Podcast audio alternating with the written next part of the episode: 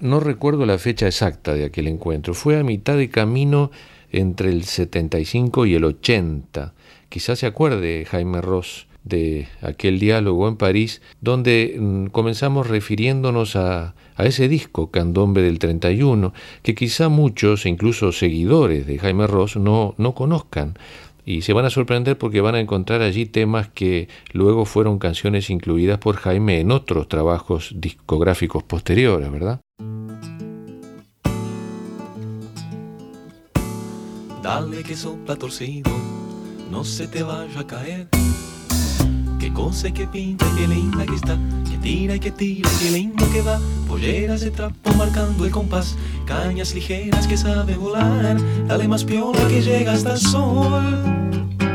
Sí, sí, cometa de la farola, niña del parque Rudón.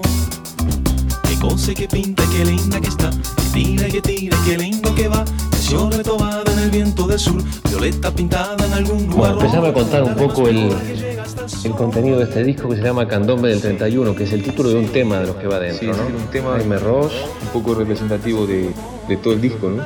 Que es el, ese, tema que viene este. Ah, salido en 76-77, ¿no? Grabado y salido sí. y publicado. Bueno, el primer tema me contabas que es una canción que originalmente fue una chamarrita. Una chamarrita para niños. No te pongas serio ahora. No, pero es que yo que sé con esto.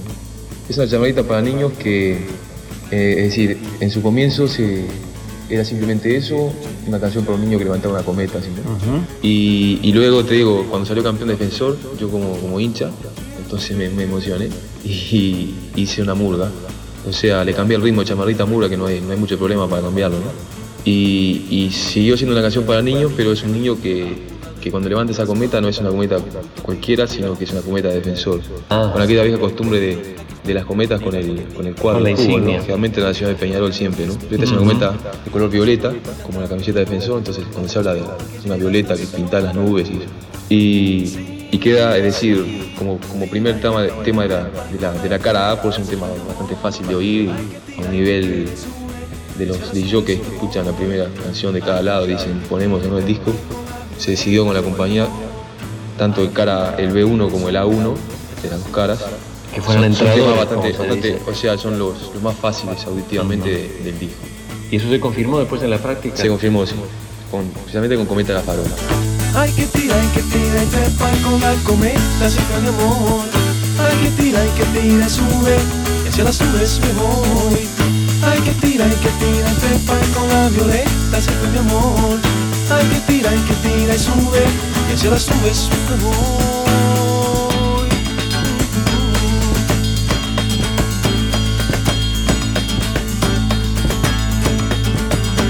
Que tira, hay que tira y trepa con la cometa se fue mi amor. Hay que tira, hay que tira y sube y hacia las nubes me voy. Hay que tira, hay que tira y trepa con la violeta se fue mi amor. Hay que tira, hay que tira y sube y hacia las nubes me voy.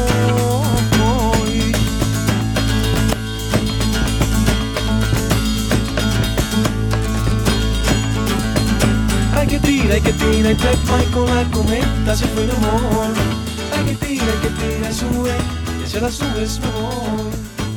que tira y trepa. En tímpano sigo reproduciendo aquel diálogo en nuestro encuentro en París con Jaime Ross cuando él era más joven y yo también. Luego viene el tema A2, Escandome 31, que es un tema que yo quise hacer solo con la guitarra, ¿no? Es voz y guitarra y nada más.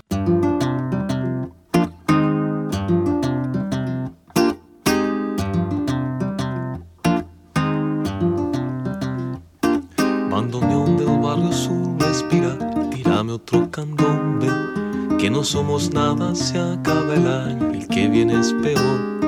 Mano a mano con las caras fané de las giras de la cuadra, parche y palo y que se arme el bailongo y dale que va. Que las manos ya acarician la mesa y los viejos levantan su cerveza en honor de la más bella ilusión. Y ahí cuando, cuando yo te decía que había... ¿Voz y guitarra y nada más? ¿O, o hay que entender que hay duplicaciones? No, es hay una duplicación de voz en cierta parte, pero el resto no hay nada duplicado. Es guitarra y, y, voz y nada más, y una sola voz, y una sola guitarra. Y no sé, yo cuando decía de las, de las influencias que se reconocen en el disco y las que no se reconocen, las influencias tuyas. por un problema de no poner tu nombre, ni nada que te pueda sugerir. Está eh, en este tema y en otro que te voy a decir más adelante, es donde yo siento bastante fuerte una influencia musical de Tupac. ¿no? Que quizás vos cuando escuches digas, este tipo está loco, no, tiene que ver conmigo, ¿no? Pero esto es lo que, lo que filtrado a través de todo mi, no sé, mis experiencias ha, dado, en lo cual, es decir, esto en lo cual yo, te digo, siento la influencia de tu parte en este tema. Los coros improvisan alcohólicos, la gran retirada. Las bombitas amarillas señalan que el mundo no es real. Musiqueros concentrados en no errarle a la armonía. Y los ojos de indecente pureza cambian de color no es momento de tomársela en serio, parece decir el bolichero que dio el ejemplo y salió a bailar.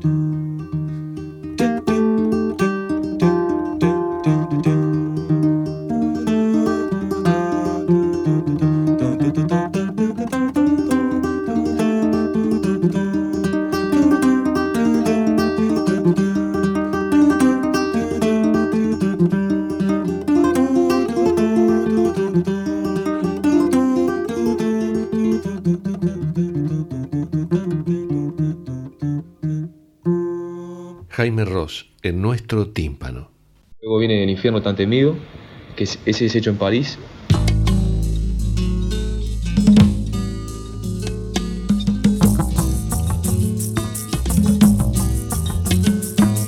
Para que contar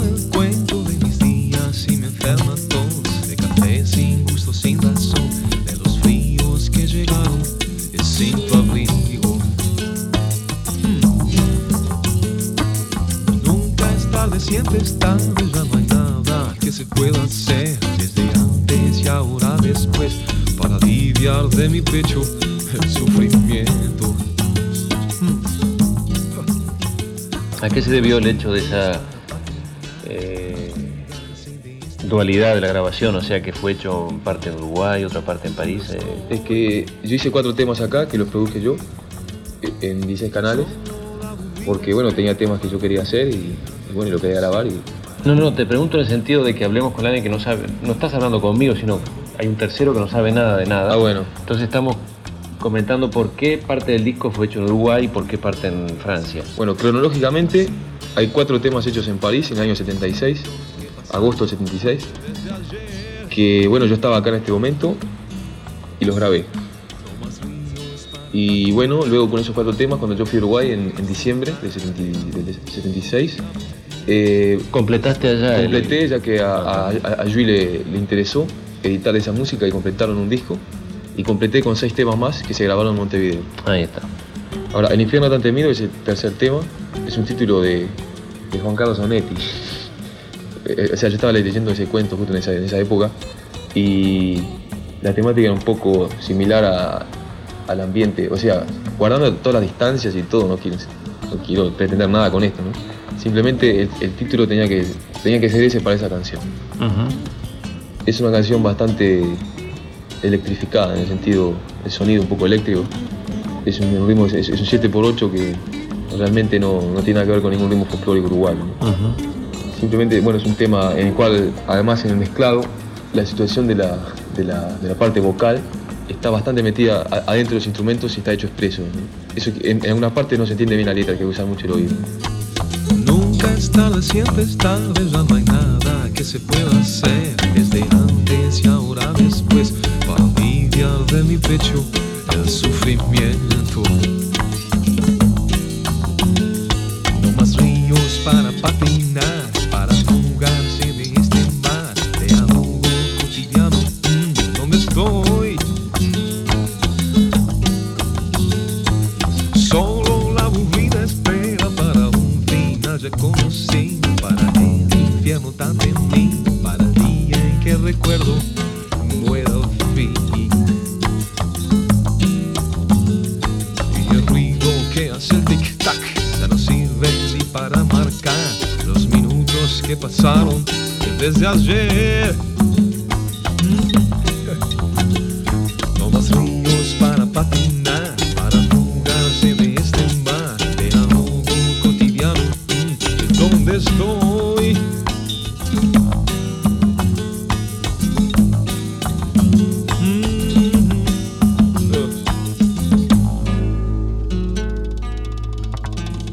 Entonces, en aquel encuentro en París con Jaime Ross, de pronto él dio vuelta su disco. La cara B empieza con que te había olvidado.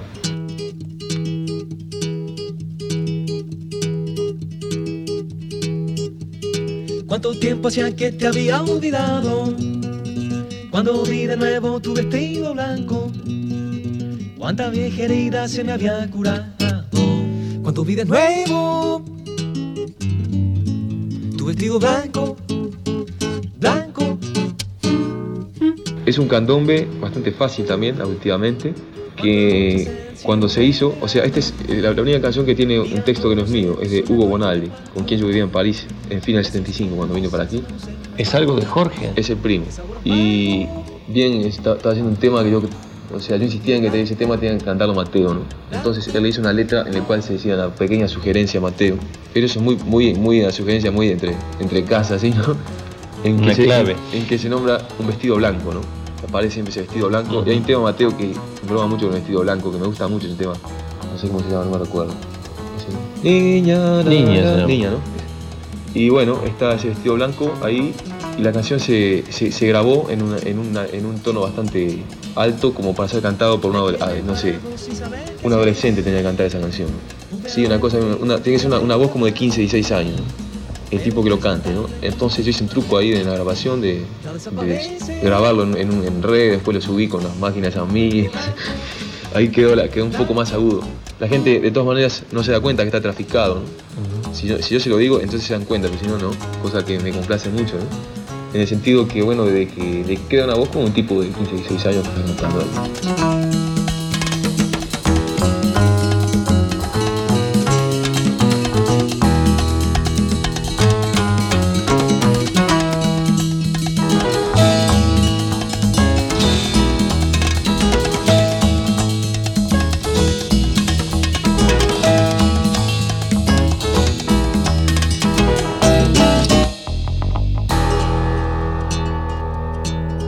El guía de esta visita sonora, que no es otro que el mismo Jaime Ross, nos lleva ahora al cuadro quinto. El quinto tema, Tempestad en Bilbao, es un candombe que sigue al disco, hecho en París.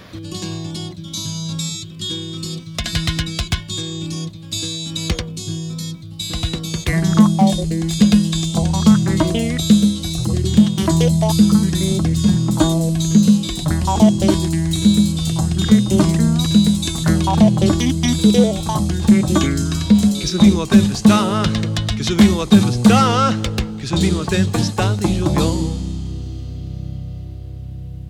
en Bilbao.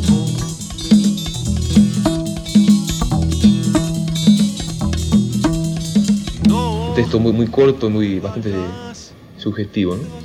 Es decir, musicalmente quiere ser una especie de tempestad intermitente, que es, es, una tempestad a nivel climático, ¿no? Climático se dice, ¿no? Meteorológico, pero al mismo tiempo es tempestad a nivel es decir, afectivo, ante una situación que se, que se dio en la ciudad de Bilbao. ¿no? Entonces hay, una cierta intermitencia de, de aflojes y de, cómo decirlo, de situaciones como que se mejoran y se empeoran, como esa tempestad, que paraba de llover y se ponía a llover más fuerte y paraba de llover, que quieren ser un poco sugeridas con la música. no, no te vayas, no te vayas tan lejos dejándome solo. No, no, no me dejes, no me dejes perdido que llueve tan fuerte. Que se vino a tempestad, que se vino a tempestad, que se vino a tempestad y llovió en Bilbao.